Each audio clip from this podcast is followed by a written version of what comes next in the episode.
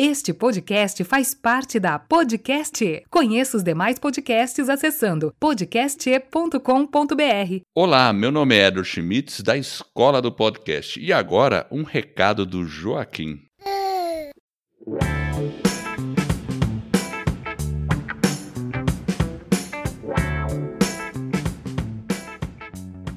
Olá, meus amigos, inimigos e conhecidos. Eu sou o Gabriel e esse é meu podcast, o Ninguém Me Perguntou. No Instagram você encontra arroba podcast Ninguém Me Perguntou, no Facebook podcast Ninguém Me Perguntou, no Twitter arroba podcast underline NMP.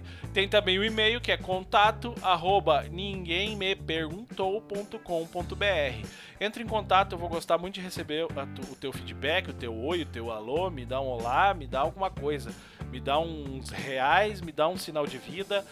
Por favor. Segue, curte, compartilha, comenta que a tua interação é muito importante. Na bio do Instagram tem um link pro Linktree. Lá nesse link tu vai encontrar todos os links importantes desse podcast. Eu peço que dê uma olhada no link e me ajuda que eu te ajudo. Lá tu pode ajudar a manter esse podcast no ar. O episódio de hoje é muito especial, porque hoje eu recebo um cara que me ajudou muito para que eu conseguisse colocar esse podcast no ar. Ele é o Eder Schmitz, da Escola do Podcast. A Escola do Podcast é o melhor caminho para você aprender a fazer podcast. O Edward e o Jefferson vão te ajudar a tu idealizar, a tu pensar, a tu saber colocar ele no ar. Eles te dão dicas de edição. Tudo isso tu encontra lá na Escola do Podcast. O Edward é o líder, junto com o Jefferson, são os professores, instrutores, mentores. Eu aprendi com eles, fiz o curso deles e eu, esse podcast está aqui no ar hoje. Bom ou ruim, isso é culpa minha, não deles. Mas com a ajuda deles está aqui. O Eder é um cara muito legal, ele tem uma voz que é um trovão. E eu vim aqui me meter mais um pouquinho antes de começar o episódio com o Edward para deixar um recado muito importante. Semana que vem começa o especial Oktoberfest. São nas quatro semanas de outubro, só falando assuntos de Oktoberfest, trazendo conteúdo para você, falando sobre Igrejinha, Blumenau, Munique.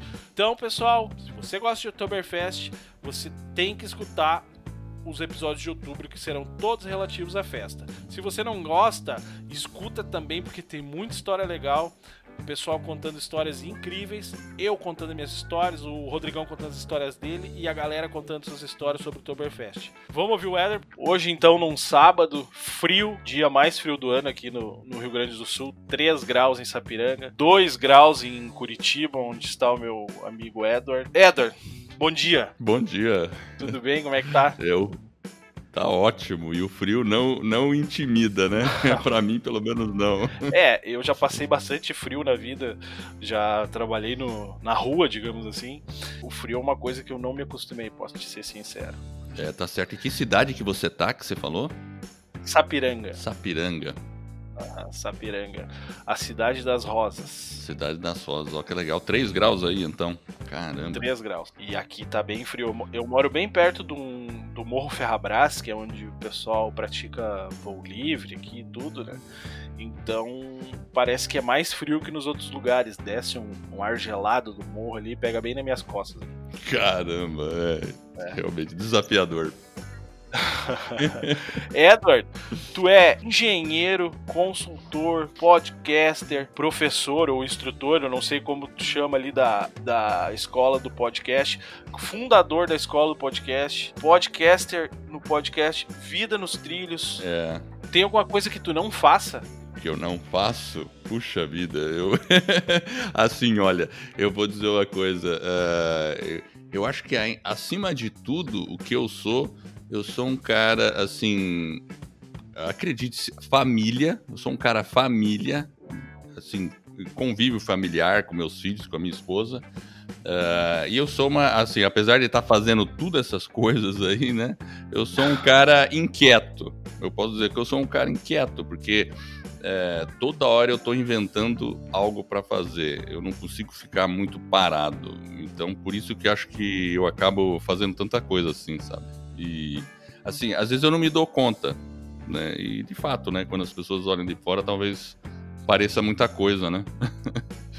Mas tu tem tempo para os teus hobbies, assim, tudo, para fazer coisas para relaxar, digamos. Se bem relaxar não é bem a palavra certa, porque eu imagino que tu demonstra ser bem prazeroso o teu trabalho na questão que É. a gente enxerga, né? Da escola do podcast, do Vida nos Trilhos. Então, isso aí talvez também seja um. Então, sabe, eu, eu fico brincando, eu sou engenheiro eletrônico. E, e, assim, quando eu era criança, eu lembro que eu gostava de desmontar as coisas. Sabe aquele negócio, assim, aquela criança que é um perigo dentro de casa? Já Sim. começa desmontando as coisas, meus pais ficavam de cabelo em pé, né? E aí, tudo bem, eu falava para meus pais que eu queria ser inventor. E aí eles que falaram, olha, não é inventor, é engenheiro. Eu falei, bom, então tá aí, vou querer ser engenheiro. E, e o que eu gostava mesmo, é, sabe aquele, é, aquele professor Pardal da Disney?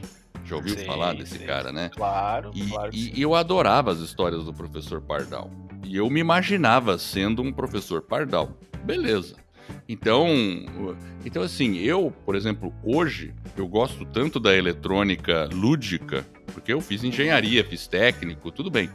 Mas eu, às vezes eu, eu, de vez em quando eu até falo pro Jefferson, pô Jefferson, eu tô tão cansado que eu vou dar uma relaxada aqui, vou fazer umas outras coisas. Daí eu, o que, que eu faço? Eu pego um calhamaço de eletrônica aqui e começo a ler um projeto de eletrônica ou começo a estudar um circuito, assim, assim, uma coisa assim, bem técnica, né? E aí eu fico lendo lá e relembrando, e, enfim, é isso. Aí, é, então, quer dizer, o que, que é relaxar? pra mim, eu pego assim, ah, vou estudar aqui uma, um circuito eletrônico aqui pra ver se eu tô. E eu relaxo. Não, isso é bom, né? Isso é bom, né? O, problema vai ser o dia que tu pensar, né? Mas não posso mais nem ver um circuito eletrônico na minha frente. Ah, sim, aí seria o problema. Mas eu me divirto muito com essas coisas, com, com essa questão. Eu gosto muito de aprender, de estudar. Eu me considero sempre um estudante. E quando tem alguma coisa, principalmente é, tecnológica, e, e por isso que o podcast acho que me atraiu bastante. Porque, bom, tudo que se relaciona a computador, eu me interesso. Tudo que se relaciona. Porque até antes de ter, ó, ninguém me perguntou isso, mas eu vou falar agora. Então, assim. porque, assim, quando eu tava lá na, na faculdade e a gente não tinha internet. Então, e mal tinha computador. O primeiro computador que eu comprei foi um TK2000 que tinha 64K de memória. Nossa. 64K. Não era nem não era nem mega nem nada, né? Não, assim, um arquivinho do Word que você salva no computador já tem mais do que isso, né? Ele era 60 disquetes. É, não, a gente tinha, eu não tinha disquete, na verdade, eu tinha que usar fita cassete para transferir a informação do computador para salvar uma informação, você ligava, ele começava a emitir um ruído e eu gravava como se eu estivesse gravando uma música em fita cassete. Ó, É, funcionava assim. E aí eu fazia o oposto, reproduzia a fita cassete para o computador ouvir aqueles ruídos e subir o programa de volta. Mas enfim. É, você vai ter uma ideia, era assim. então assim, essa, essa- é, você não conhecia isso? Não, essa foi nova, totalmente nova pra mim. É, mas a gente. É porque é, é, existia os disquetes flexíveis, né? Que eram uns disquetes tão grandão assim. Mas todos. É, os- É, os comp- 3 um quarto, né? 3 um quarto, acho que era. É, é, tem. É 5 e um quarto, né? E 5 e um quarto. 5 e um quarto. E, mas antes, os computadores eram com fita de rolo, né? Não sei se você já viu, antigamente tinha aqueles gravadores que eram dois rolão de fita, assim, sabe? É, é Sim, tipo fita sim. cassete, mas dois rolão grande. Ou tinha os, os computadores de cartão perfurado também, né? Que é tipo um, Ah. né? Quem já bateu ponto com cartão perfurado também, enfim, já, já conheceu isso. Então, é, então é, eu acho que eu sou um cara é, que eu vivi numa época talvez única, porque eu tive a chance de ver o mundo sem computador e com computador. Ah, legal. Daqui pra frente, e eu vi toda a evolução, sabe? Eu, eu percebi bem a evolução, né? Agora, você perce- concorda que daqui pra frente ninguém sabe mais o que, que era o mundo sem computador? Ah, absoluto. Né? E antes da minha geração, ninguém sabia o que, que era um mundo com computador. Então, é... é computador se pensava numa coisa totalmente futurista, né? É, exato. Dizer, é, era uma coisa futurista na época, mas se pensava o computador se associava com viagem espacial, essas coisas assim, exato. seria computador em outro planeta, essas coisas. Exato, né? Mas, mas então assim, então por isso que eu me divirto com essas coisas. E eu criei na época uma coisa que era o primórdio da internet porque não tinha internet. Então eu criei uma BBS experimental. E, bom, aí, como é que, o que, que era uma BBS? É, Chama-se Bulletin Board System. É, eu tinha o meu computador em casa e tinha várias pessoas com seu computador em casa. Aí já era um computador melhorzinho. Era um PC já chamado 2, 286, com um processador bem. Sabe aqueles computadores com monitor verde, inteirão verde? Assim? Sim. Era isso que eu tinha lá, né? A gente não tinha Windows na época, né? Tinha que mexer tudo no DOS mesmo, que era no sistema ah. operacional. É, mas enfim, aí eu criei uma BBS que era. Você usava um modem de linha de escada, ele discava o número, ligava para um outro computador, o outro computador atendia e o meu computador conversava com o outro computador lá do, do outro lado. Mas assim, Uau. qual que era aí? foi isso, Eder? Então, isso aí foi na década, no, no final da década de 80, no começo da década de 90. 90 ah, mas e... então foi. Tu, tu, inventou a internet. Não, não, não chegou a tanto. Mas... Não, mas se, se, a gente for, se a gente for olhar pelo conceito da internet, não. foi tu que inventou, como é que nós vamos. Eu, eu vou contigo lá se precisar cobrar isso. Ah, vamos, vamos lá. lá, vamos lá cobrar. É, o conceito da internet saiu das universidades. Acho que foi uma universidade. É, é, é, foi, foi realmente uma, uma ideia de descentralizar a computação, assim, para você não estar não, não tá, é, fixado só num ponto a informação e poder ter comunicação. Mas assim, o, o que a gente tinha na época eram os modems que faziam a descagem é, e você ligava para um outro computador. E aí alguém poderia decidir criar uma, uma BBS, que chamava-se, né? Que era um computador que ficava recebendo várias ligações. Então, o cara. É, isso que era um problema, né? Porque na época também, para você ter uma linha telefônica, era caro. Não sei se você sabe disso, né? Sim, eu não sei como, eu não sei como era ali em... Bom, eu tenho 37, né? Você tem 37. Então, então é. Então você lembra um pouquinho que lá no começo, provavelmente, quem tinha telefone? Ninguém tinha telefone, tinha que comprar uma linha, tinha que ser dono da linha, custava caro ter uma linha telefônica. Mas enfim, então funcionava como um.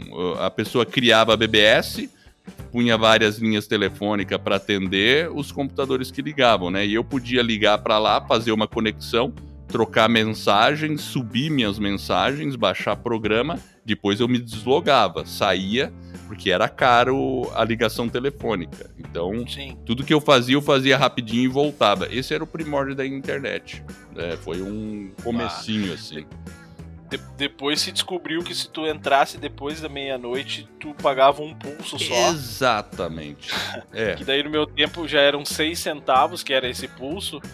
E na minha casa a gente tinha que. Eu tinha que esperar minha mãe dormir e ir lá e conectar o meu, o meu fiozinho do telefone no computador para poder usar, porque ela nunca iria aceitar que eram só 6 centavos que eu tava gastando. É, mais. era mais, é. E a gente tinha esse cuidado mesmo, ligar depois de um certo horário para não cobrar vários pulsos, né? Era caro, né? Que coisa louca, né? Sim. E a gente evoluiu Sim. tanto, tão rápido, não? Bom, tu falou da linha telefônica, eu lembro que já falando em 94 agora, no, foi quando entrou o plano real, uh, eu lembro que era 1.027 reais uma linha aqui em, aqui em Novo Hamburgo, que era onde eu morava na época. É. E tu tinha, tu tinha que entrar numa, numa fila ainda para conseguir, né? Eu lembro que um, um, vizinho nosso conseguiu lá, daí o, o, cara que tinha telefone em casa, todo mundo pensava que ele era rico, né? Exato. É. Era um indicativo, mas não, que era uma coisa que daqui a pouco, né? Imagina, né? Eu lembro que hoje, hoje todo mundo tem um celular no bolso.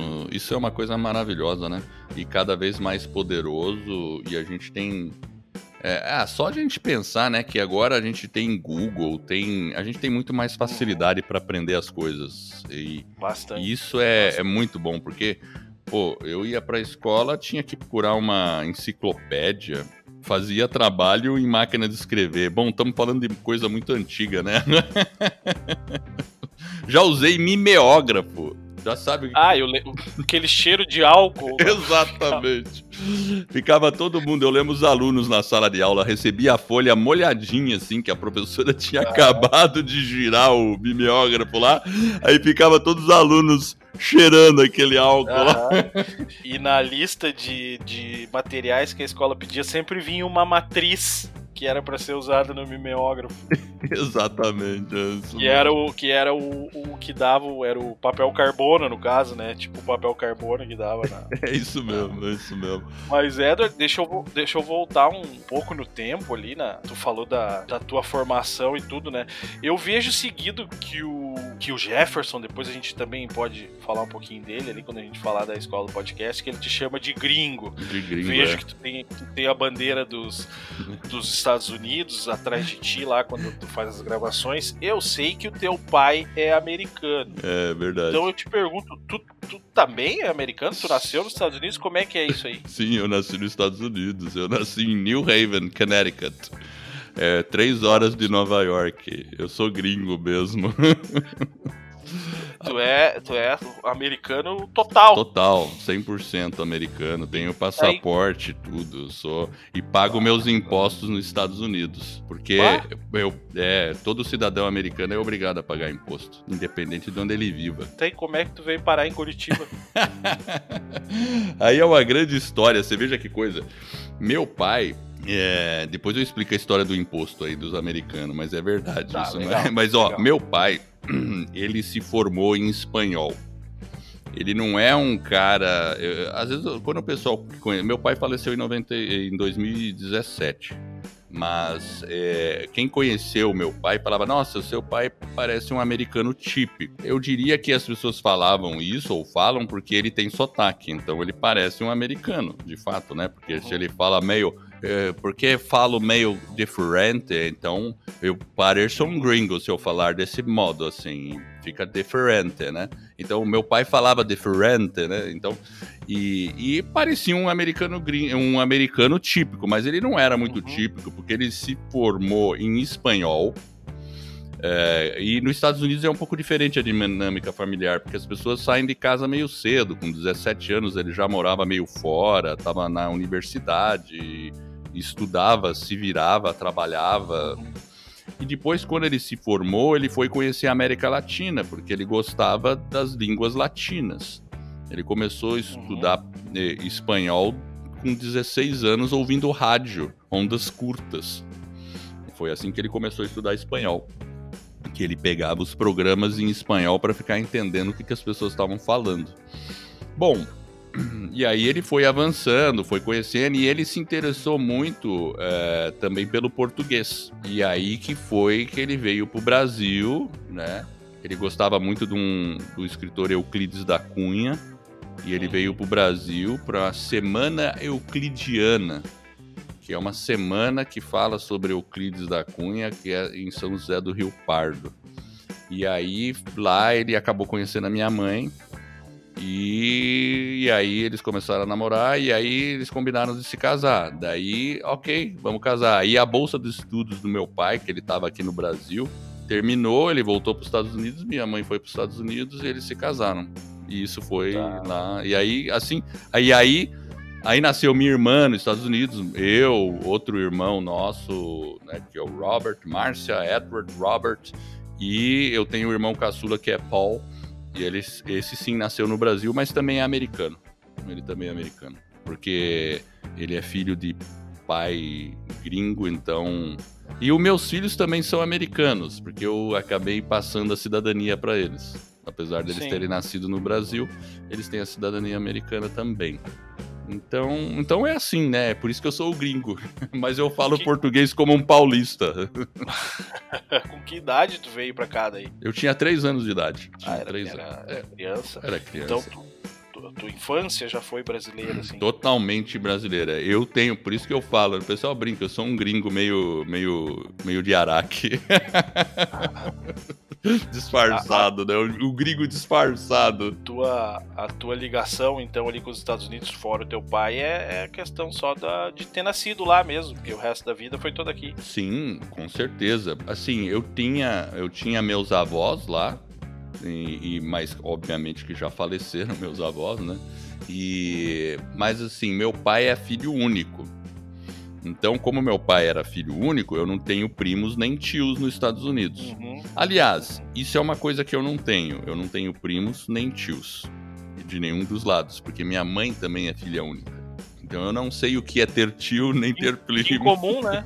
Que incomum isso, né? incomum, não? Interessante, né? Apesar de que eu tenho um monte de tio emprestado aí, né? Ou os tios ah, do segundo grau, sabe assim? É, então. Sim. Mas isso aí. Mas por isso que eu sou o gringo, né? E aí eu uso a bandeira dos Estados Unidos e do Brasil por causa dessa questão.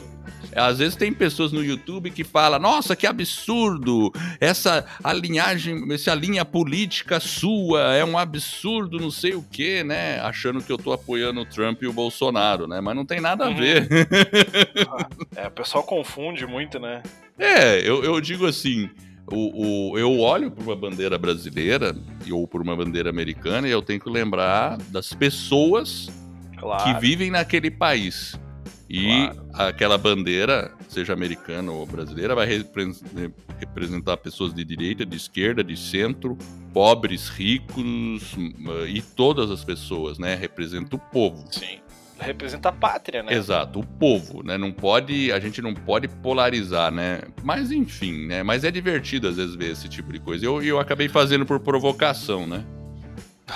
Mas tu pensa agora, no, nos dias de hoje, tu sair na rua aqui no Brasil com uma camiseta da seleção brasileira, as pessoas vão te olhar, vão associar ao. ao, ao dizer que tu é de direita, é, assim, vão... ao Bolsonaro, né? Exatamente. Então, não, tu não pode mais usar isso, por quê? Porque as pessoas usaram tanto o verde e amarelo nas manifestações, e eu não tô dizendo, né? Não tô falando em certo e errado, nada, né? Só tô falando no. Cada um tem a sua no visão. Fato, então, no fato.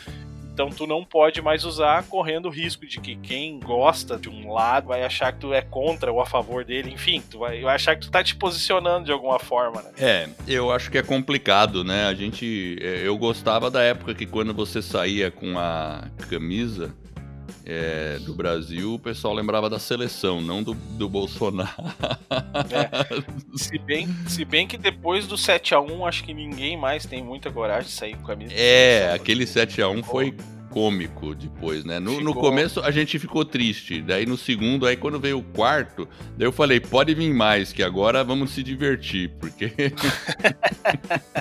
Só de curiosidade, agora que nós falamos em futebol, pra que time tu torce? Tu não torce, não torce pro futebol, então, torce pro beisebol? Não, então, eu não torço pra time nenhum, essa é outra peculiaridade minha. Você sabe que às vezes tem dias que a minha esposa é jornalista, então, por muito tempo, ela sempre trabalhou num horário mais do, do meio do dia para a noite. Às vezes eu chegava antes em casa, estava em casa, depois ela chegava. E teve várias, várias vezes que acontecia. Eu estava em casa fazendo alguma coisa, alguma coisa, e aquela casa assim, televisão desligada, tudo desligado. Aí a minha esposa chegava e falava: "E o jogo? Quanto é que tá?" Deu que jogo? que jogo? Ela gosta de futebol? Não, ela gosta, ela gosta, assim. Mas no, no, no, no, no gostar normal, assim, mais seleção, mais coisa ah, importante, sim, sim. assim, né? Não que acompanhe, mas pelo menos ela. É, é, é, sim, a minha esposa tem muito mais noção de futebol do que eu. Aliás, eu não conheço pessoa que tenha menos noção de futebol do que eu. Talvez. Bom, é, eu tô tentando pensar aqui. Não, só pra você ter uma ideia, ó, ninguém me perguntou, mas eu vou contar agora. é o seguinte. Muito obrigado. É, muito obrigado. Esse é o objetivo. É isso aí, ó. É o seguinte. Teve uma vez que eu tava no meu trabalho.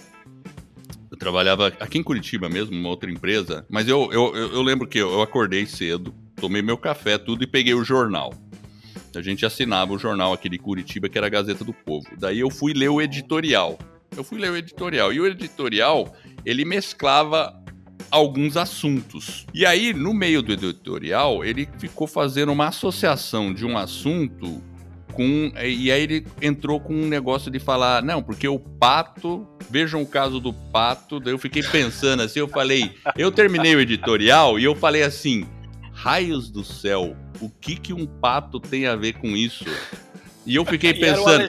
Não, não, não. E eu fiquei pensando ali, eu fiquei pensando, cara, isso não tá fazendo muito sentido, né? Eu tenho que perguntar pra Sandra o que, que, que, que é isso, cara. Então eu falei, não, eu tô. Tem alguma coisa que eu não tô pegando. E eu fiquei encafifado com aquilo.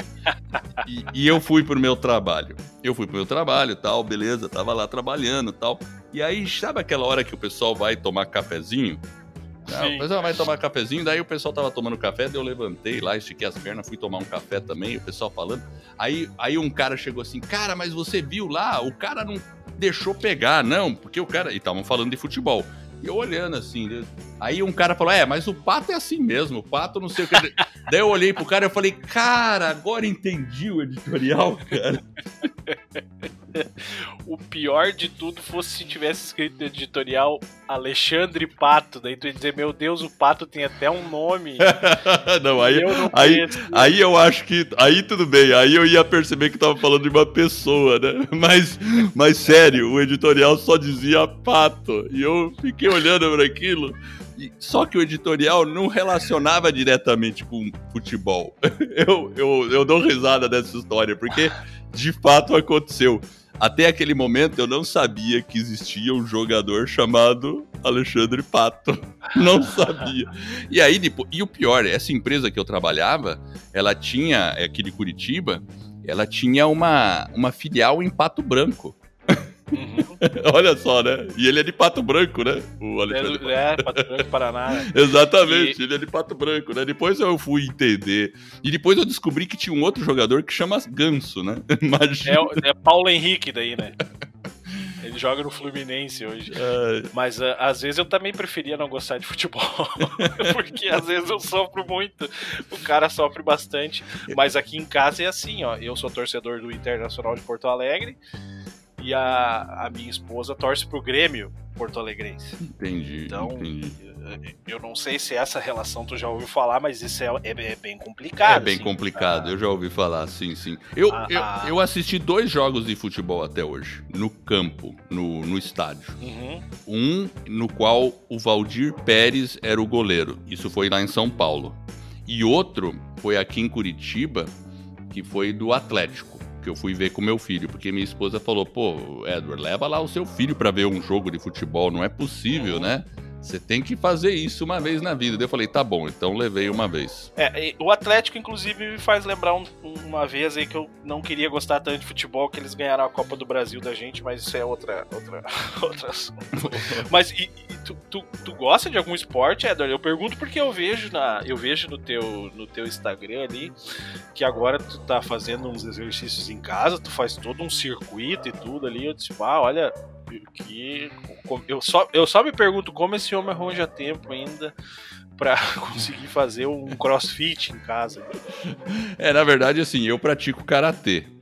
Então, de segunda, Ah, quarta e legal. sexta eu treino karatê. Eu sempre, part... eu sempre fiz, é, eu fiz karatê, comecei na, na universidade mesmo, um pouquinho antes eu comecei com karatê, mas tive os tempos que eu fui, parei, fui, parei. E outra coisa que eu sempre gostei muito é de correr. Eu gosto de, Hum, de esporte legal. individual. Eu não gosto, por exemplo, eu já joguei futebol, por exemplo, já, mas eu não gosto desses esportes muito coletivos. Eu gosto dos esportes individuais. Então, eh, eu corria São Silvestre já.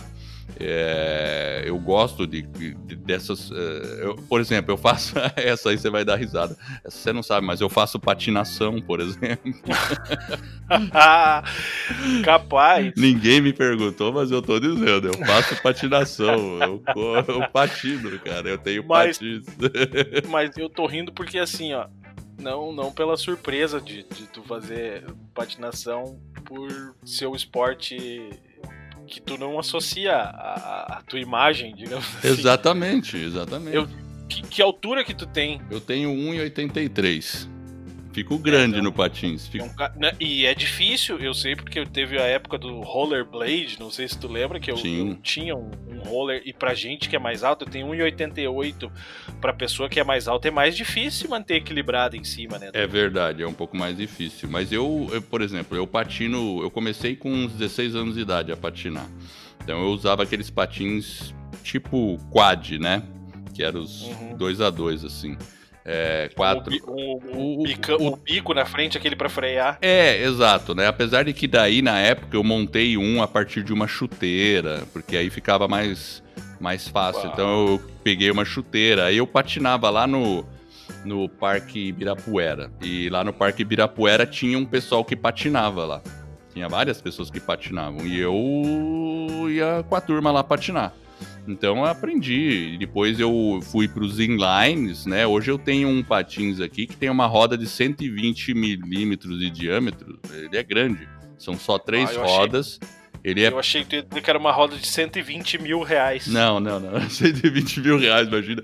120, é 120, mas é aqueles para corrida, sabe? Ele é muito. Uhum. É, tanto é que eu participei de uma meia maratona aqui de patinação. Né? A gente. Eu, por exemplo, às vezes tem o pessoal que sai aqui para fazer o Roller Night. Faz tempo uhum. que eu não faço isso, mas a gente a gente roda 17 quilômetros pela cidade. Bom que Curitiba tem 17 quilômetros de um asfalto bom que tu consiga andar, porque se é aqui, olha, não acho nenhum lugar que tu consiga 17 quilômetros. É, não, aqui a gente consegue, tem bastante asfalto bom, né? Mas é, vai na madrugada. E a gente Sim. vai, né? Então, assim, é, então, essa é outra coisa que eu faço aí que as pessoas se surpreendem. Falam, caramba, o cara patina, imagina. Todo... Depois eu tenho que pôr os vídeos lá no Instagram, tá? só pra... Pois é, ia ser legal. Ia ser legal. Só... E como é, que tu foi, como é que tu foi parar em Curitiba, Edward? Eu, eu não ia te perguntar isso, mas eu, tu falou, eu tava falando de São Paulo agora. Eu imagino que tu não tenha vindo direto pra Curitiba. Então, toda a minha família tá em São Paulo. Meus irmãos, minha mãe. Eu sou paulista de criação. Cresci lá no, no Brooklyn, em São Paulo. Meu pai dava aula lá na PUC, em São Paulo. Depois ele passou a dar aula na, em Campinas. Mas... Ele dava aula do quê? Linguística. Linguística é estudo de línguas. Ele dava aula de uhum. português, vamos dizer assim, para universidade. Resumindo, num contexto bem simplificado, né? É, mas ele ensinava, dava aula de letras, né? Para quem quer estudar a linguagem numa universidade brasileira, na PUC ou na Unicamp. Então você veja que engraçado, meu pai, um americano, dava aula sobre português. Ah, mas ele fez. Devia, devia falar melhor que muitos muitos brasileiros, pode ter certeza. É, o sotaque ele tinha, mas ele sabia muito bem como é, estruturar a língua, né? Meu pai falava vários idiomas, né? Além do inglês, falava um pouco de... falava espanhol fluentemente, italiano, né? É, ele falava várias, ele sempre estava estudando, né? Essa era a profissão dele. Ele se é, fez mestrado, fez doutorado, então... Mas ele era um cara muito é, era muito. Nossa, o senso de humor dele era impressionante. Nossa, se eu fosse contar as histórias. Mas voltando, por que, que eu vim para Curitiba? Porque é, eu procurei. Comecei a procurar uma oportunidade de trabalho, porque eu, uma época eu trabalhava na Gradiente. Daí eu queria sair da Gradiente, porque parece que o pessoal ia mudar lá para Manaus na época. Daí eu, ah, não quero ir para Manaus, tal. E aí eu comecei a procurar uma oportunidade. Eu estava fazendo também uma pós-graduação na parte de administração de empresas. E aí, e aí como eu estava terminando a minha pós-graduação, eu falei, beleza, agora eu, engenheiro com uma pós-graduação em administração de empresas, eu posso conseguir um cargo legal em alguma empresa, tal, não sei o quê. E aí eu comecei a procurar, daí eu consegui uma colocação aqui em Curitiba. E aí eu me mudei para Curitiba, foi isso que aconteceu. Daí viemos, aí foi emocionante também. Veio com a família já ou depois que Então, foi assim, eu já era casado, a minha esposa estava grávida, ela tinha um emprego, ela pediu a conta do emprego, a gente colocou tudo dentro do caminhão de mudanças. Naquela época tudo que a gente tinha dava para entrar num caminhão de mudança, ainda sobrava espaço. E, e aí a gente levou algumas coisas mais especiais no nosso Uno, Uno Mille que a gente tinha, daí a gente, né, documentos, não ia deixar no caminhão, né? Uhum. um aparelhinho de som que eu tinha lá, né? Uma televisão, a gente levou no carro. E foi embora, né? O caminhão foi, só fui encontrar ele aqui em Curitiba. E olha que naquela época a rodovia entre São Paulo e Curitiba era é, muitos trechos não duplicados, né? Era uma viagem mais chatinha, era uma viagem chatinha, né? Mas tudo bem, viemos embora aqui e estamos aqui até hoje. Veja só, isso foi em, em 2019. Não, 2017. Não, não, desculpa, ah, desculpa, desculpa. 97. Nossa, que recém. Não, não, não, me, não, pegou, me pegou numa surpresa agora, esse nosso não, que recém. Não, não, não, foi dois, é, foi, é, eu, eu confundi tudo. É 97 que eu vim pra cá. 97. Vai para 23 anos. 1997 que a gente chegou aqui. Sim, tu sabe, Edward, que tu falando agora, me ocorreu uma coisa. Uh, eu, eu, te acompanho ali, né? Como eu te falei, como a gente já falou, a escola do podcast, do Vida nos Trilhos, do, do Instagram e tudo. Parece sempre que, tu, que, que vai te acontecendo, parece sempre que tava nos planos. É. Agora, tu, pelo que tu me falou, essa, essa vinda pra, pra Curitiba era uma coisa que talvez não tivesse tanto no plano assim, né? Não, não tava. Teve que tu acabou saindo da gradiente lá. O que, o que, que é que, que norteia mais na tua vida, assim? É o planejamento? Tu, tu, tu te sente bem com as coisas saindo como planejado e planejando as coisas e deixando que elas aconteçam conforme planejado? Ou tu segue o teu coração, assim, tu segue os caminhos que vão se apresentando, as ramificações que vão se apresentando no meio do caminho? Ah, eu me considero um cara muito planejado. Bem planejado. Naquela vez, naquela oportunidade, era uma questão mais assim. Eu, eu tinha pouco tempo de formado, não era, não era assim muito. Tudo bem, eu já tinha eu, eu já tinha passado quatro anos na Gradiente, por aí. A minha esposa também estava insatisfeita com o trabalho dela. A gente. A, a minha esposa estava grávida, mas enfim, a gente, a gente tinha mais liberdade. Assim. Uhum. E aí, quando. Eu lembro que uma vez, quando a gente estava passando férias, em 95, 1995, a gente desceu e foi para Santa Catarina. E a gente passou lá em Bombinhas, Bombas, Bombinhas, e a gente passou por Curitiba. E a minha esposa falou: pô, Curitiba era uma cidade que eu moraria. Ela só fez esse comentário. A gente fala que foi por causa daquele comentário que a gente está aqui. Porque... Mas assim, é, foi um comentário assim, bem, né? E aí, de repente, eu consegui uma proposta de emprego em Curitiba. Daí a gente, ah, por que não? Vamos para Curitiba. Daí a gente veio para Curitiba e, ah, se der errado, ah, tudo bem, a gente volta. Mas a gente pensou, a gente gostou da cidade, achou que tinha uma estrutura legal e deu certo, sabe? Porque aí depois, não que a gente tivesse planejado, ah, eu fiquei né, na empresa e, e aí a minha esposa aqui, como jornalista, conseguiu um emprego na Gazeta do Povo. E aí ela fez uma boa carreira na Gazeta do Povo, porque chegou a diretora da Gazeta do Povo oh. né, nos 20 anos e, enfim, e a gente acabou se estruturando aqui em Curitiba. A gente planeja bastante. Ah, claro que as coisas nem sempre saem do jeito que você quer, mas eu vou dizer o seguinte: quando você pensa e planeja, ela pode não sair do jeito que você quer, mas de certo modo ela vai chegar mais ou menos perto. Pra gente sempre chegou mais ou menos perto, mais ou menos, tá? Não vou dizer que uhum. sempre chegou perto, mas eu acho que planejar é importante, né? É fundamental para mim. E eu sou. Bom, você já deve ter percebido, eu sou um cara meio metódico. Sim, mas tu, tu acha que tu é um cara que segue o coração, a intuição, essas coisas assim, ou não? Tu pensa, não, vamos seguir no caminho aqui da. Eu. Sim, não, eu sigo, eu sigo sim. Ah, mas é que eu também tenho um lado muito, muito racional. Então, às vezes eu tenho que, é, talvez em alguns momentos eu tenha que deixar o meu racional mais de lado e seguir um pouco mais o coração. Porque aí eu fico pensando muito racionalmente, não, vamos por aqui, vamos por aqui, naquela coisa assim mais racional. Eu diria que talvez ultimamente eu tenho seguido mais o meu coração. Que é o quê? Por exemplo, eu falei que eu patinava lá com 16 anos. Eu voltei a patinar recentemente, faz uns 4 anos que eu voltei a patinar. Por quê? Eu falei, ah, eu quero fazer isso de novo. Há dois anos eu voltei a fazer karatê. Por quê? Porque eu quero fazer isso de novo. E aí eu me meti a fazer podcast.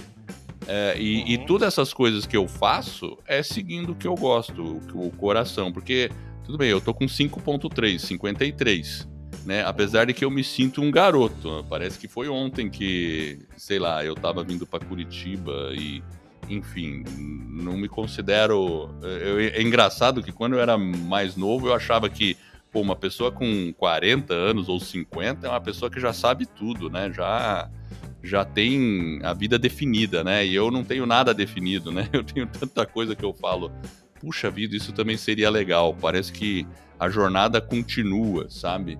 Então. Mas eu percebo que ultimamente eu tô ouvindo um pouco mais o coração inventando coisas que na minha faixa etária não é muito padrão, não. As pessoas é, inventarem de fazer um podcast, ficar usando Instagram, patinando por aí, né? Concorda comigo? é que tu não te limitou, né? Eu acho que a, a, as pessoas têm. Todo, todo mundo tem os seus preconceitos. Né? Eu acho que chega um ponto que daqui a pouco as pessoas. Se bem que hoje também, 50, 60, até quase 70 anos não é um. Não é, não é uma, uma pessoa que não, tem 50, muito gás para dar. Anos, é, 50 anos no, no meu tempo de, de, de, de 20, quando eu tinha 20, os 50 anos era um idoso, era uma coisa que era bem pra frente, né? Hoje não, né?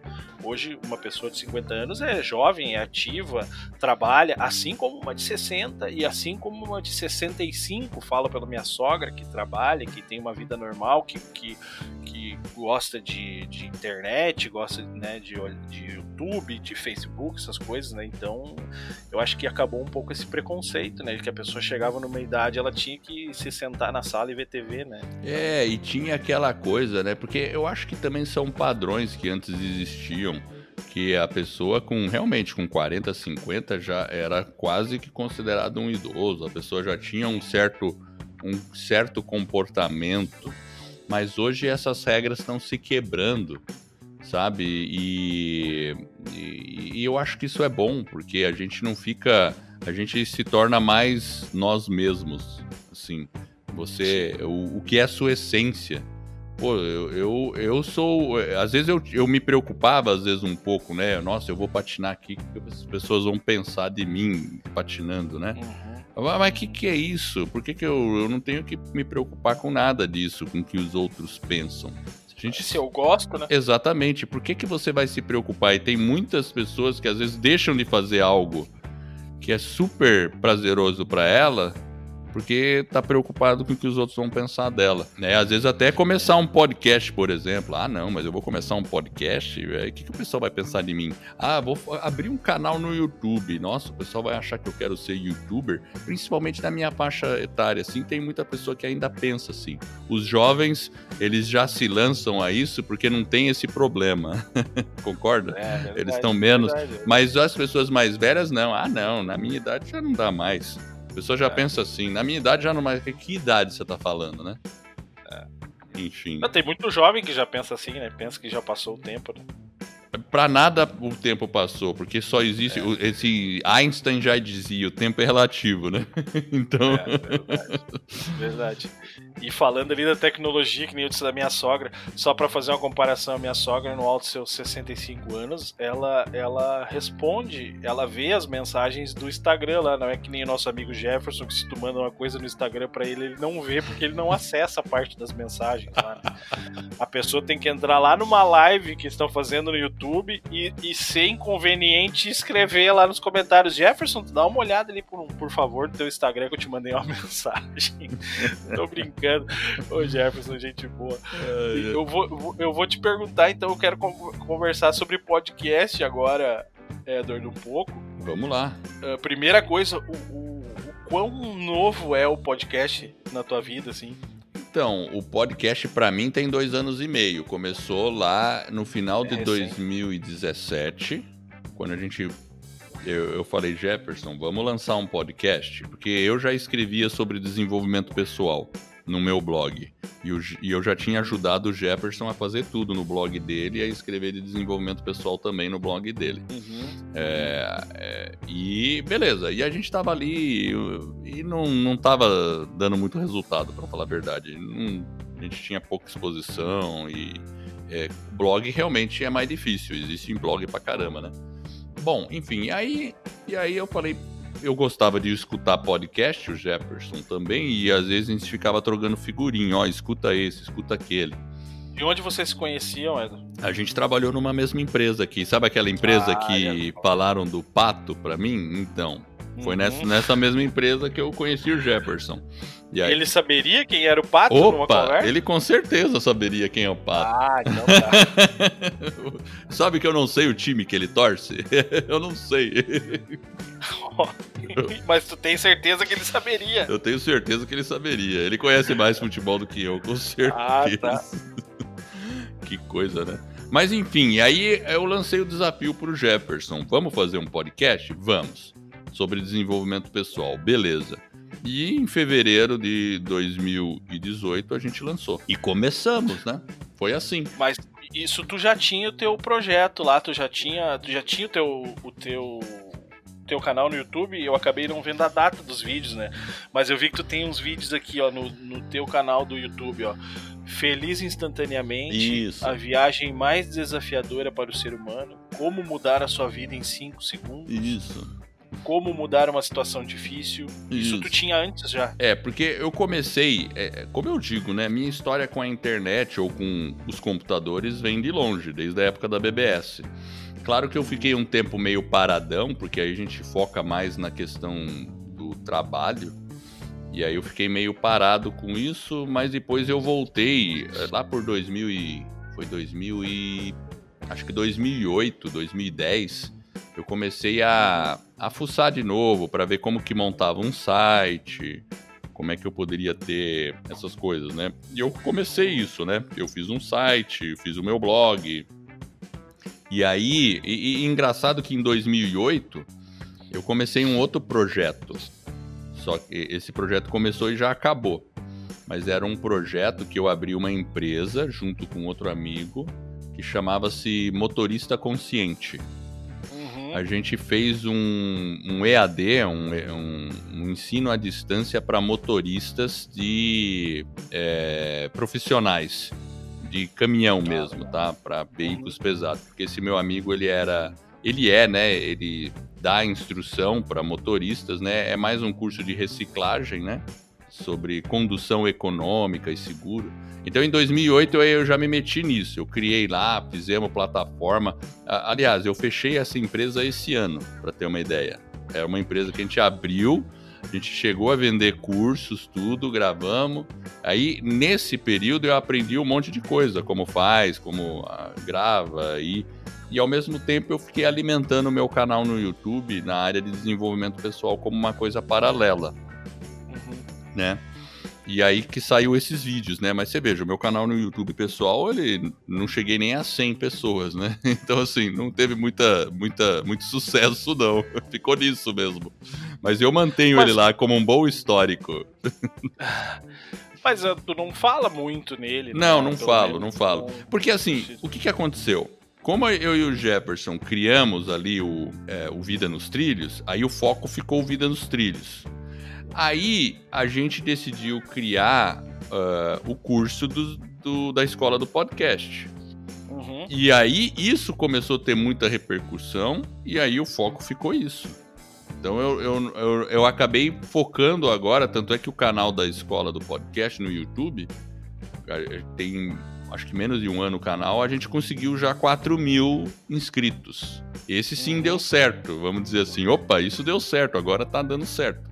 E, e aí a gente tá no caminho que tá dando certo, né? Eu tenho meu canal lá, mas tudo bem, deixa ele lá, né? Quem sabe mais pra frente eu faço outras coisas lá. Mas é que aí, aí falta tempo mesmo. Muita gente te pergunta se o, o Vida nos Trilhos é sobre trens, não.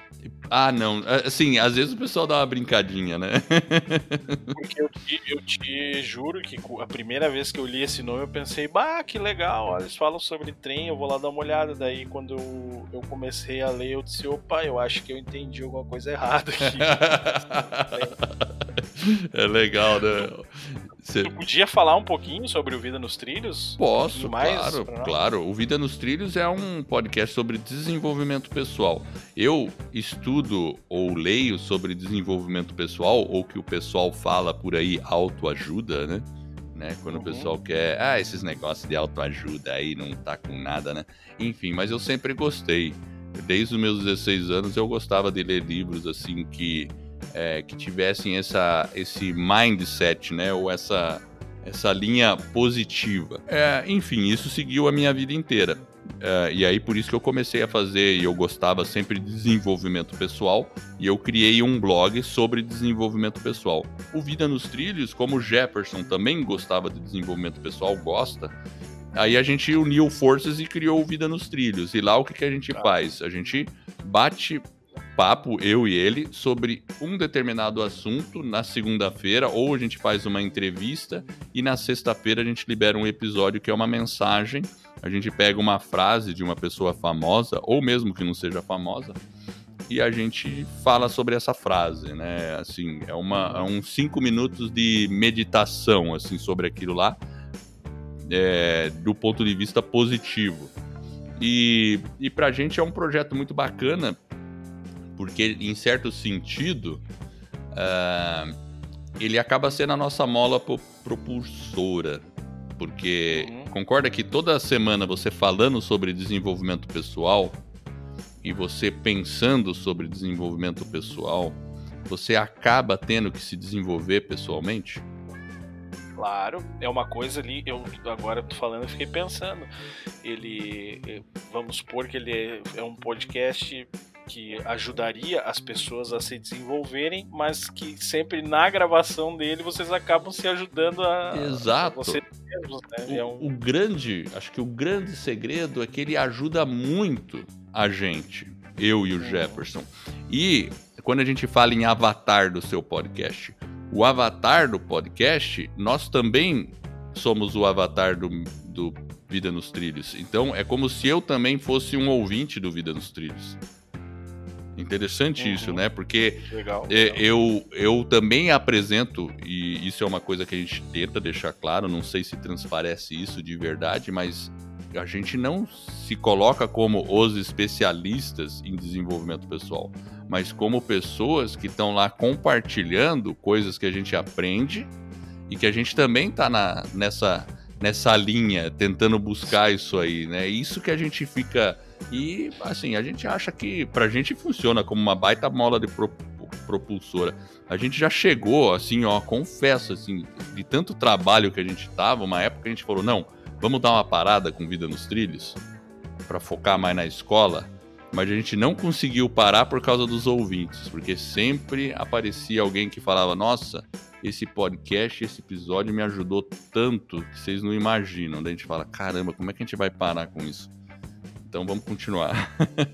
Mas assim, por que, é, que a gente pensou? A gente pensou, ah, talvez a gente faça uma pausa e depois continue, como a conclusão de uma temporada aí de dois anos e pouco, né? Mas assim, hoje a gente já não pensa mesmo em parar, não, porque é, é, a gente até tinha medo, ah, daqui a pouco acaba o assunto, né?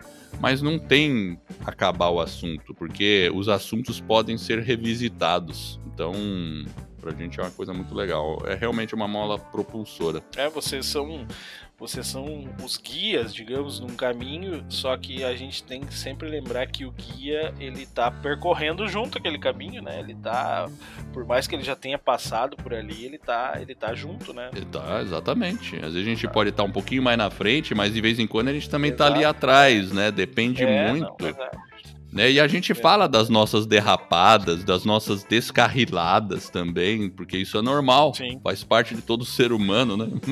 Sim. Deixa eu só explicar pro pessoal, Edward, que o que a gente falou tanto dele, eu acho que eu não expliquei, porque vai ter gente ouvindo que não conhece, né? Mas o, o Jefferson, ele é teu parceiro, digamos assim, no, no podcast Vida nos Trilhos e na escola do podcast. Exato. Eu convidei ele para gravar também, até o dia que ele puder. Ele, ele disse que ele anda, anda bem ocupado e tudo, e que é para mim, para que eu chame ele um pouquinho mais para frente pra gente gravar junto. Mas ele sabe, ó, ele tá intimado também, né? Para contar a versão dele daqui a pouco dessas É verdade. E eu, eu acabei não falando mal dele aqui, né? Puxa vida, eu tinha que falar mal dele aqui, né? Alguma coisa eu tinha que falar mal para depois, porque ele vai falar mal de mim, eu tenho certeza. eu acho que não, acho que não. Acho que não, então eu vou deixar quieto, pronto. Deixa quieto. Rouba suja a gente lava em casa. Mas é o seguinte, o, o Jefferson, a gente começou Vida nos Trilhos, é, e aí, agora nós somos sócios. Então a gente tem uma empresa formalizada por causa da escola do podcast, porque como a gente vende treinamento, a gente tem que Sim. pagar os impostos, né? Não tem jeito. Como ganham, como estão ganhando rios de dinheiro. É, né? pois é, exatamente. Não, ainda não consigo, ainda não chegamos lá, mas a gente vai chegar. Se Deus quiser. É, pois é. Mas o, mas o, e então a gente realmente é sócio é, nesse nosso projeto, né? E olha, o Vida nos Trilhos, a gente nunca gravou um episódio pessoalmente. Porque o, oh. é, o Jefferson mora em Americana, São Paulo, e eu sou de Curitiba. Então a gente sempre gravou à distância. Você vê que coisa? O, o que o mundo permite hoje em dia, né? Que a gente seja sócio de uma empresa sem nunca ter feito nada junto no, até pela escola do podcast, poucas vezes a gente se reuniu pessoalmente para fazer qualquer coisa. Isso sem pandemia. Sem pandemia. Independente, sem pandemia. Você vê como é coisa? A gente pode criar uma empresa, ser sócio, mesmo não estando juntos no mesmo uhum. local. É interessante isso, né? É uma reflexão boa. É, uma coisa que a. que agora que a gente falou na pandemia, uma coisa que antes da pandemia isso era bem pouco comum, agora até é um pouco mais comum, né? As pessoas agora acho que vão começar a se dar conta que o, o estar presente fisicamente não é tão essencial, né? Que, as, que, uh, nesse caso, nesse sentido, né? Que as coisas podem facilmente ser resolvidas assim, né? De à distância. Tudo, com né? certeza, sem dúvida. A gente está tendo essa prova de, com tudo é. isso que a gente está vivendo.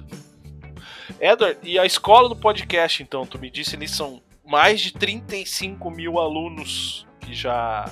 Eu até eu lembro que no primeiro contato que eu fiz contigo eu disse que eu, eu tinha feito apenas o curso podcast do zero e tu me disse, não, mas tu é aluno também. Eu disse, não, eu não.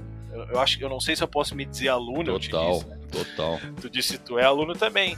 Então eu já, eu já rasguei esse agradecimento aí em vários lugares, inclusive né, neste podcast aqui.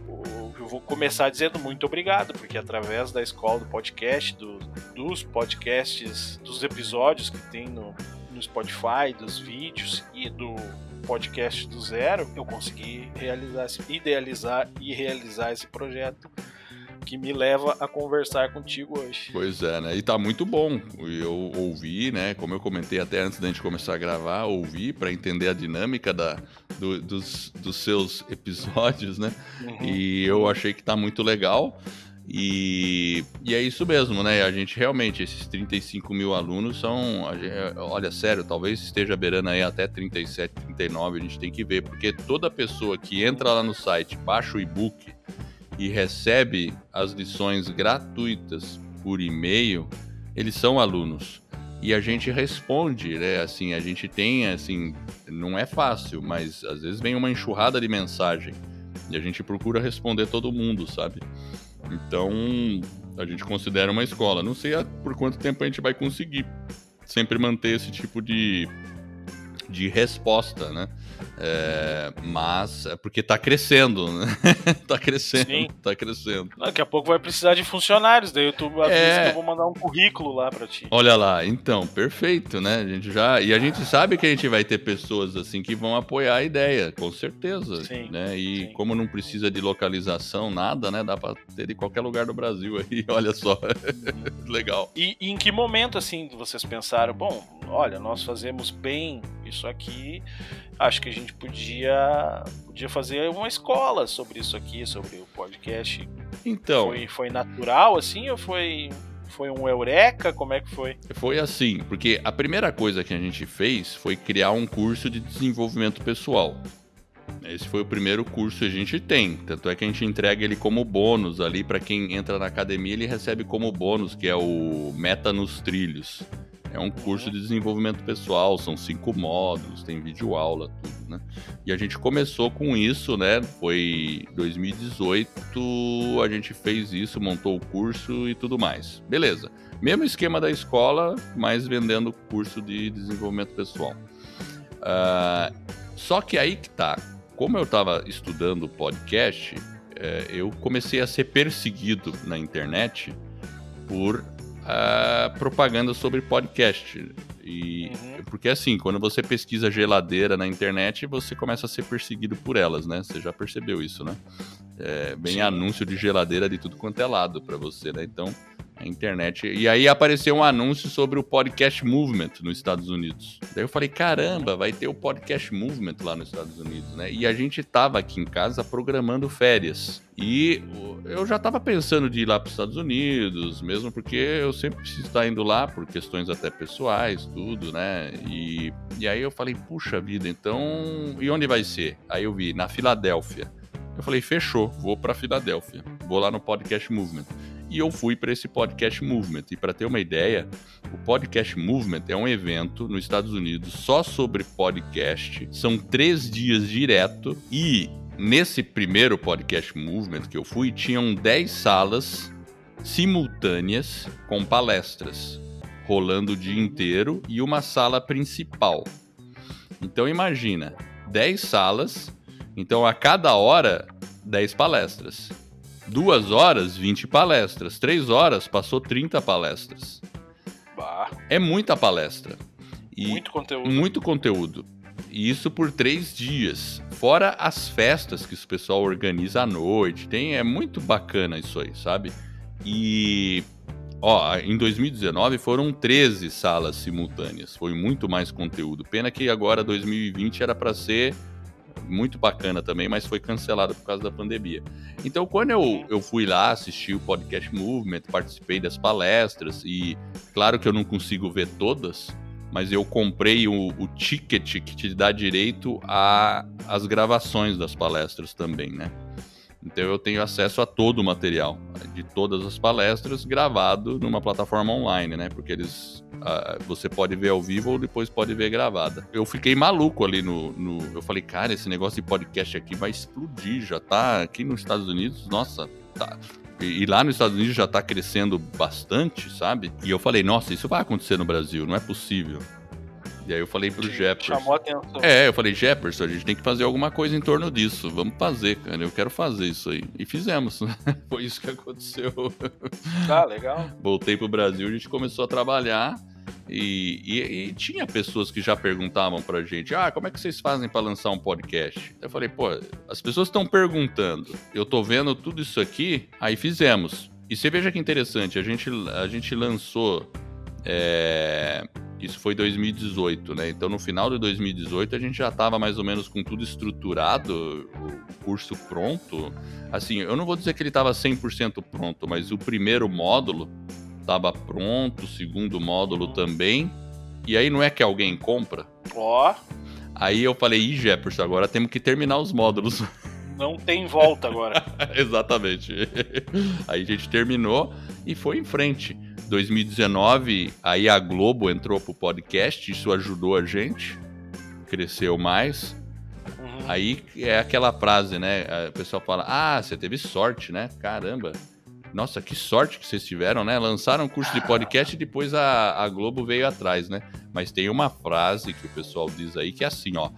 A sorte é quando a preparação encontra a oportunidade. Então a gente estava preparado, né? Então tudo bem, foi sorte, né? Mas enfim. Mas... Esse da Globo veio atrás aí. Tu, não sei se tu chegou a ouvir o episódio que eu gravei com o Brian Rizzo do Eu Tava Eu Lá. vi, eu vi, eu vi. Tu ouviu a parte que ele conta sobre a Globo, não? Não, não vi a parte da Globo. Eu, você é, fez dois episódios, né? Fiz dois, é que ficou bem comprida a conversa. A, a Globo imitou, vamos dizer ah, assim. isso eu vi que você fez uma chamada para isso, imitou ele, né?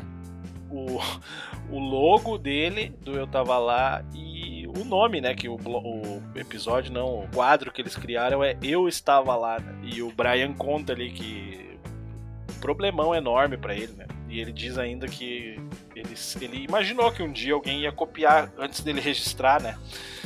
Então ele, ele, pensou, eu vou registrar porque um dia alguém vai copiar isso aqui. Só que ele não imaginou que ia ser a Globo. Eu acho que a única coisa que a Globo não consegue copiar, ou qualquer pessoa consegue copiar, é a personalidade, a pessoa. Então a gente tem que ter, a gente tem que, eu acho que uh, em breve esse negócio, hoje em dia até essas questões de marcas, tudo, tal, elas elas elas têm uma certa importância, com certeza, mas nada vai substituir a pessoa. Porque Eh, você concorda, né? Hoje, se falar em escola do podcast, sou eu e o Jefferson. Uhum. Né? Qualquer um pode criar alguma coisa chamada escola do podcast e. Ah, beleza. É, vai ser outras pessoas, não, não é a mesma coisa. Sim. É diferente, são outras pessoas, né? Então tem esse outro lado também, né? É. Até, até depois desse episódio aqui vai, vão entrar lá 60 mil novas curtidas no Facebook 40 mil ouvintes no, nos agregadores, tu vai ver mais, mais 35 mil alunos. Não, excelente, a gente quer isso mesmo. eu, eu, não sei se tu sabe, Edward, mas esse podcast que tu tá gravando, ele é mundial, tá? Ele pode ser ouvido no mundo inteiro. eu, Deixa, eu, antes, eu tenho certeza disso. Legal.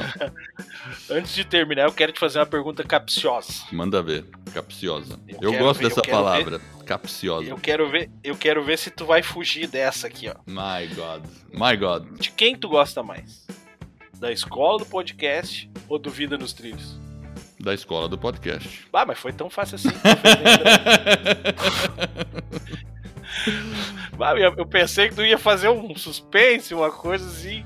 Digamos que um tá em 99, outro tá em 100, ou um tá em 100, outro tá em 101, né? Uhum. Não tem uma, né? Tu gostar de um não te desfaz gostar de outro. Exatamente, exatamente. Antes de eu te agradecer, eu tenho uma pergunta padrão que eu tô tentando instituir nesse podcast, que é uma pergunta que eu quero fazer para todo mundo. Tá. Essa pergunta já mudou uma ou duas vezes porque eu acho que eu vou demorar até achar a pergunta que vai que, que vai ter o impacto que eu quero, né? Eu comecei perguntando para as pessoas uh, uma pergunta simples, que é você é feliz, tá? Ou melhor, você é feliz? Uh, e depois eu acabei abandonando. Abandonando não, acabei trocando essa pergunta por outra. E no, no, no grupo que eu tenho lá dos, dos amigos do Ninguém Me Perguntou, que é onde eu coloco. Peço, peço ideias para as pessoas e opiniões que são. É pouca gente, mas são os meus amigos, pessoas que eu, que eu sei que ouvem. Legal. É, esses dias eu perguntei, falei sobre uma que eu queria fazer uma coisa diferente e as pessoas disseram para mim que gostaram muito no dia que eu fiz essa pergunta, né? Uh, porque a pessoa que respondeu me uh, pareceu assim que ela ficou bem impactada com a pergunta e tudo, né? Que eu peguei ela de surpresa mesmo. Só que hoje eu vou tentar contigo uma outra pergunta. Sem problema, eu vou vamos te... lá. E essa outra pergunta é uma pergunta que tu fez. Olha só. Eu vou te devolver essa pergunta e vou fazer ela de novo para outros convidados, digamos assim, porque eu achei uma pergunta bem interessante, tá? Tá. Eu vi um vídeo onde tu pergunta pro teu pai como você quer ser lembrado. Legal. E o teu pai respondeu, entre outras coisas, né? Ele respondeu a, a resposta que ele achou mais adequada depois da explicação dele foi amor ao trabalho. É. Então, eu pergunto para ti, meu amigo Edward Schmitz, como você quer ser lembrado? Essa realmente você me pegou de surpresa. É uma pergunta que para mim tem muito significado, né? Porque eu fiz pro meu pai e com certeza é, eu sinto muita falta desse cara. Meu Deus do céu. Esse é um cara que norteou a minha vida e ainda continua norteando, sabe? Eu acho que a resposta dele foi assim muito boa. E eu acho que talvez eu seja muito ou siga muitos caminhos do, do, meu pai, mas eu também quero ser lembrado como uma pessoa bem humorada, sabe assim? Eu procuro sempre ser bem humorada, é, humorado. E eu amo trabalhar também e eu quero ser lembrado como um bom ser, ser humano, uma pessoa que quis ajudar as pessoas. Eu acho que esse é o ponto essencial, né? Eu acho que o, o, amor ao trabalho, tudo que meu pai respondeu, eu faço das palavras dele a minha Uh, mas que as pessoas lembrem que eu era um bom ser humano, que eu tenho as minhas falhas, mas eu sempre fui um bom ser humano e que quis fazer sempre o meu melhor, né? E, e, e que eu realmente tenho um, um, me preocupo assim genuinamente com as pessoas, sabe? Eu, talvez a, a, talvez não possa aparecer em algumas situações, mas a gente sempre se preocupa mesmo. E, e é isso aí. Maravilha. Edward, então, muito obrigado, Edward, por, por, por, toda essa atenção aí. Eu tenho certeza que isso volta. Eu, eu, eu levo isso muito para mim, que todas as coisas boas que a gente faz, assim como as ruins, também voltam é, eu não pra gente. Então, como, como tu é um cara aí que só planta, só planta coisa boa, é o que eu te desejo. Que volte para ti duas ou três vezes mais. Tu quer deixar, quer deixar tuas redes sociais, quer deixar o contato aí da escola do podcast? É, eu, eu assim, terminar aí. Vamos, vamos lá. Eu acho que assim, a escola do podcast é muito fácil entrar, talvez no YouTube e digitar lá escola do podcast, vai achar lá os nossos vídeos todos, né? É, o meu nome ele realmente não ajuda muito, né, para para conseguir escrever, principalmente meu sobrenome. Instagram é Edward é, underline Schmitz, mas é ruinzinho de escrever o Schmitz. Mas é, é mais fácil fazer o seguinte: se alguém quiser falar comigo, Edward, e o Edward se escreve Eduardo, como se fosse Eduardo, mas tem um W em vez de U e não tem o O no final. Então é E-D-W-A-R-D, arroba, hum. Escola do podcast gmail.com. Por esse e-mail consegue me achar. Mas se colocar Edward, Escola do Podcast, no, na internet, vai me achar em um monte de lugar aí. Obrigado que, mais uma vez. E eu que agradeço a oportunidade também de falar, porque assim, quando é podcast, a gente sempre se diverte. então a é, gente adora isso. É verdade. Valeu, Eder. Obrigado. Bom final de semana. Excelente. Muito obrigado. Muito obrigado para quem ouviu até aqui. Não se esqueçam, sigam arroba podcast Ninguém Me Perguntou. Até quarta-feira que vem e um abraço.